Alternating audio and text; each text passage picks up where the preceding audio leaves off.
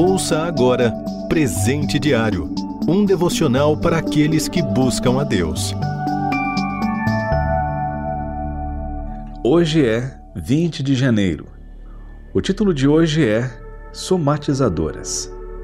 Leitura bíblica, Salmo 38, do versículo 1 ao versículo 8. Versículo-chave, Salmo 38, versículo 7. Estou ardendo em febre. Todo o meu corpo está doente. Você já ouviu falar sobre doenças somatizadoras ou psicossomáticas? Vivemos numa sociedade de doenças somatizadoras ou psicossomáticas.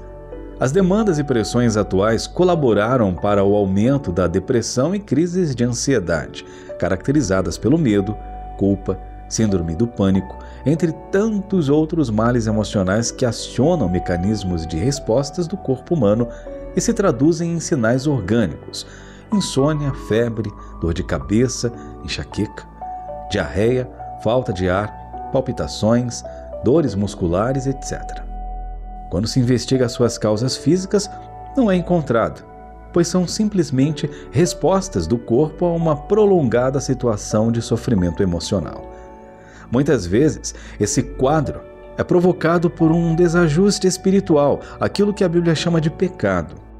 No texto em destaque, estamos falando da situação espiritual, emocional e, consequentemente, física de Davi. Sabemos que tudo começou com seu pecado de adultério com Batseba e a disciplina enviada pelo Senhor. É como se ele estivesse dizendo: Senhor, não aguento mais tanto sofrimento.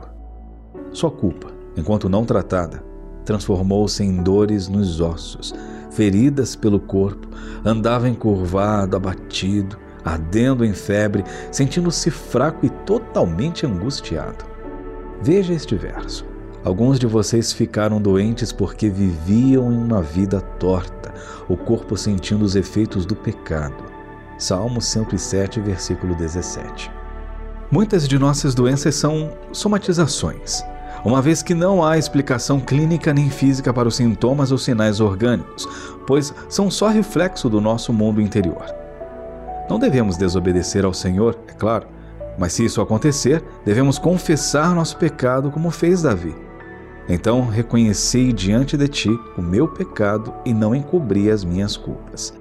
Eu disse: Confessarei as minhas transgressões ao Senhor, e tu perdoaste a culpa do meu pecado. Salmo 32, versículo 5.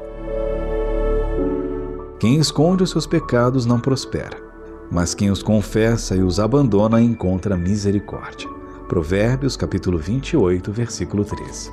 Você ouviu Presente Diário, um devocional para aqueles que buscam a Deus. Acesse rtmbrasil.org.br.